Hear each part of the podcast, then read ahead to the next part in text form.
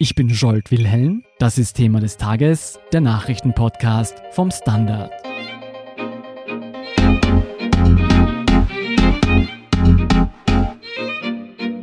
Österreich ist eines der reichsten und lebenswertesten Länder der Welt. Doch wie auch die siebente Ausgabe der internationalen PISA-Studie zeigt, sind die Leistungen von Österreichs Schülern und Schülerinnen nur mittelmäßig. Bei Wissenschaftsfächern ist sogar ein Abwärtstrend zu verzeichnen. Warum diese Bildungsschwäche problematisch ist und was getan werden müsste, um unsere Jugend fitter für die Zukunft zu machen, erklärt Lisa Nimmervoll. Sie ist Innenpolitikredakteurin beim Standard. Hallo Lisa. Hallo Scholt. Am Montag kam die siebente PISA-Studie heraus. Was und wer wurde da eigentlich getestet? Vielleicht vorweg, Pisa hat nichts mit der italienischen Stadt mit dem schiefen Turm zu tun. Das ist die Abkürzung für das Program for International Student Assessment, mit dem seit dem Jahr 2000 alle drei Jahre die Kompetenzen der 15- und 16-jährigen Schülerinnen und Schüler in Lesen, Mathematik und Naturwissenschaften getestet werden.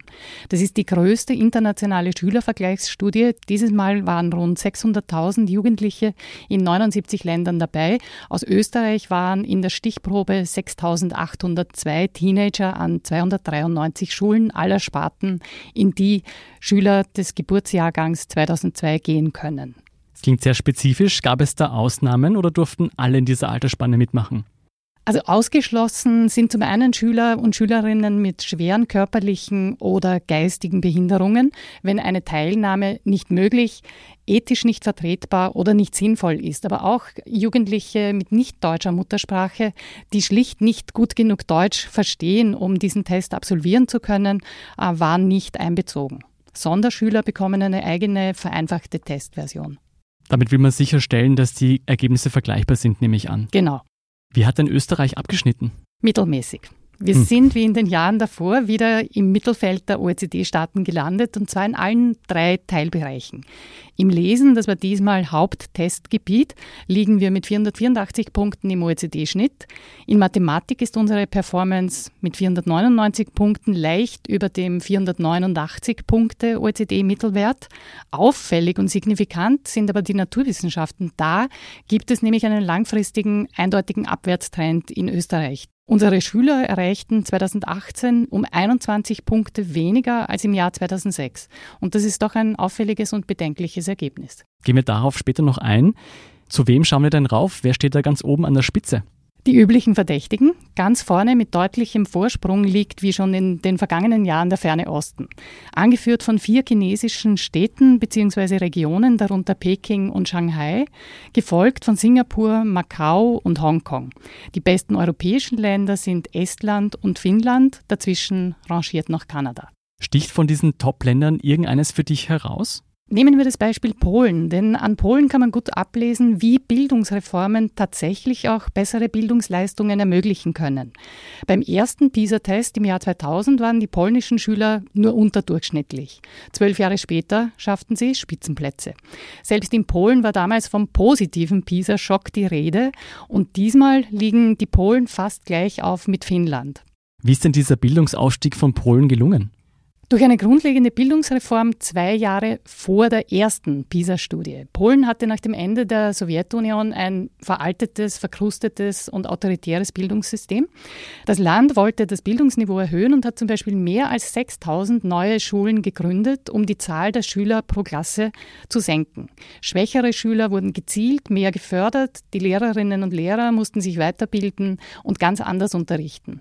Das heißt, dieser Reformmix machte sich 15 Jahre später dann in deutlich besseren PISA-Ergebnissen bemerkbar. Das heißt, die Reformen der Polen haben sich erst nach vielen, vielen Jahren bemerkbar gemacht.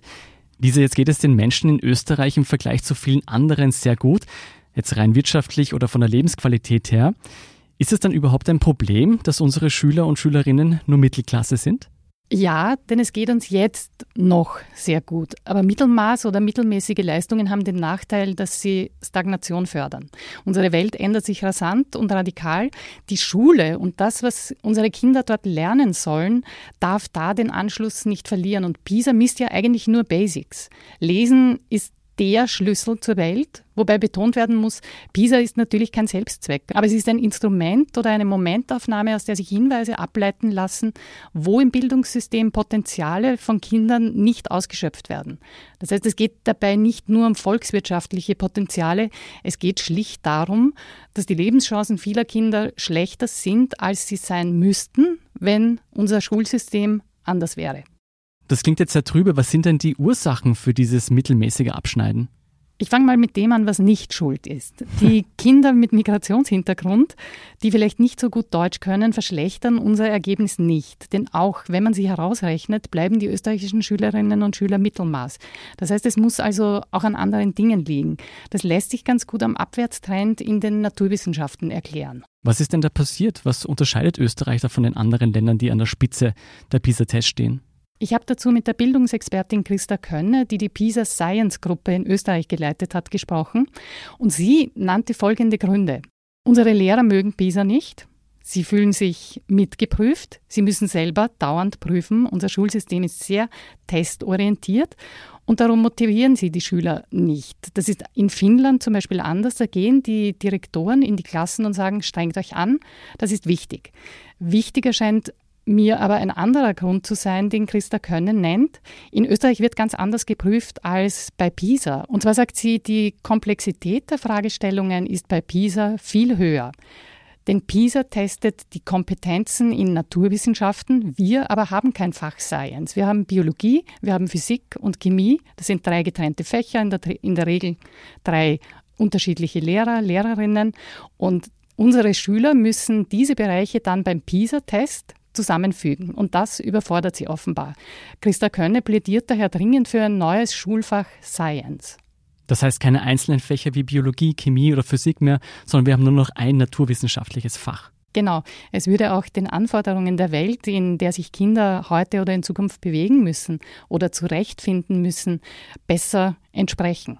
Aus diesen vielen PISA-Tests der vergangenen Jahre geht ja auch heraus, dass das österreichische Abschneiden stagniert. Was machen denn die top-platzierten Länder so viel anders oder besser? Nehmen wir das Beispiel Estland. Das Finnland, den langjährigen PISA-Musterschüler, an dem wir uns auch immer orientiert haben, abgelöst hat. Bildungswissenschaftler Stefan Hoppmann zufolge hat Estland massiv in die Digitalisierung seines Schulsystems investiert und sehr stark auf Förderung gesetzt. Ähnlich wie in Finnland wird in Estland auch die Qualität des Lehrers, der Lehrerin am schwächsten Schüler und nicht am besten gemessen. Und, das betont er auch, die ganze nationale Identität war über Bildung konstruiert. Das heißt, ein Bildungssystem ist im Grunde genommen immer auch ein Abbild der Kulturgeschichte eines Landes. Und im Umkehrschluss könnte man sagen, in Österreich hat Bildung keinen so hohen Stellenwert. Im Grunde genommen ja. Zum einen hat man mitunter den Eindruck, dass es nicht die höchste Priorität in der Politik ist. Auf der anderen Seite gehört es für viele Prominente mitunter auch zum guten Ton, dass sie in der Öffentlichkeit davon erzählen, wie schlecht sie in Mathematik oder einem anderen Fach waren, anstatt dass sie vielleicht auch einmal sagen, Schule war ein toller Ort, ich habe dort das und das gelernt. Die Prominenz bildet sicher nur einen kleinen Teil der Bevölkerung ab. Welche Rolle spielt es denn in Österreich für meine Schulleistung, aus welcher Familie ich komme? Eine relativ große. So wie in Deutschland übrigens auch. Kinder von Akademikereltern erreichen in Österreich in allen drei Bereichen rund 90 Punkte mehr als Schüler, deren Eltern maximal einen Pflichtschulabschluss haben. Das entspricht ungefähr einem Leistungsunterschied von zwei Lernjahren. Einen ähnlichen Einfluss hat ein Migrationshintergrund. Migranten schneiden bei PISA deutlich schlechter ab. Im Lesen kommen einheimische Kinder auf im Schnitt 500 Punkte, Migranten auf 437. Und wir gehen ja nicht wirklich davon aus, dass Kinder von Akademikern intelligenter sind als Kinder von Pflichtschulabsolventen. Und das Gleiche gilt für Kinder mit Migrationshintergrund, aber auch für das alte Thema Buben und Mädchen. Spielt denn das Geschlecht eine Rolle beim PISA-Test? Ja, den alten Klischees entsprechend sind Mädchen in allen OECD-Ländern besser im Lesen.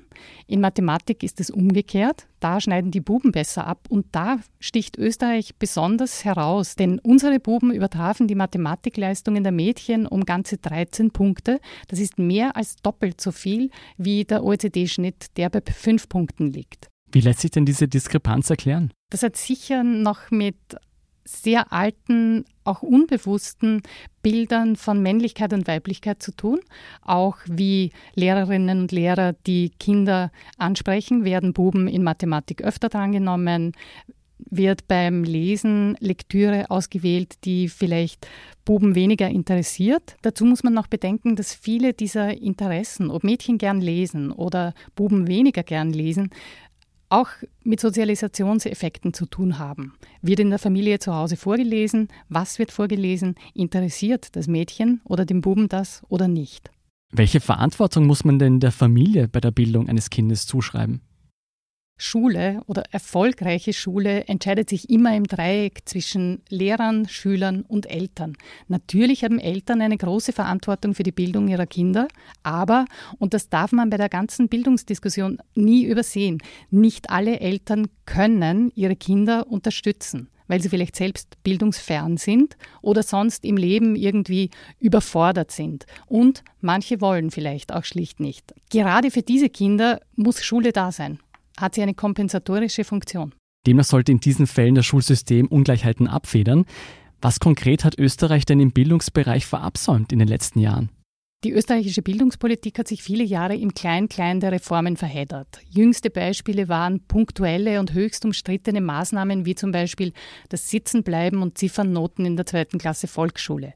Aber auch der ideologisch vergiftete Streit um die gemeinsame Schule, der mit der Einführung der neuen Mittelschule stillgelegt wurde und letztlich nur ein neues Tafel für die Hauptschulen bedeutet hat, hat de facto zu einem jahrzehntelangen Stillstand geführt, den die Kinder bis heute ausbaden müssen, weil das große Thema Chancengleichheit schlicht nie systematisch diskutiert und angegangen wurde.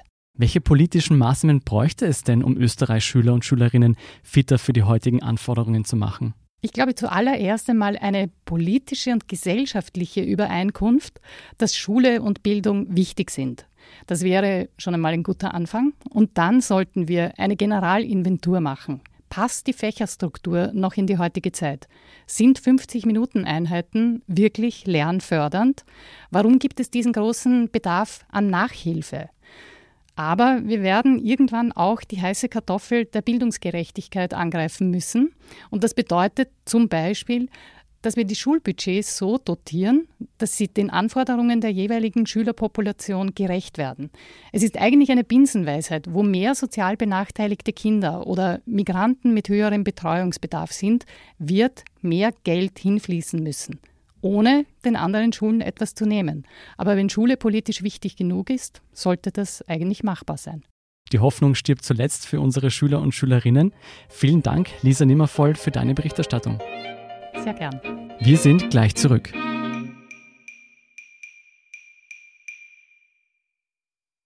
Guten Tag, mein Name ist Oskar Bronner. Was man täglich macht, macht man irgendwann automatisch. Es wird zu einer Haltung. Sie können zum Beispiel üben, zu stehen, zu Ihrer Meinung, zu sich selbst, für eine Sache. Wir machen das seit 1988 und es funktioniert. Der Standard, der Haltung gewidmet. Hier sind noch drei weitere Meldungen. Erstens, der Geheimdienstausschuss des US-Repräsentantenhauses sieht in seinem Bericht zur Ukraine-Affäre überwältigende Beweise gegen Präsident Donald Trump. Trump habe seine eigenen politischen Interessen über jene seines Landes gestellt und damit die amerikanische Demokratie und Sicherheit gefährdet.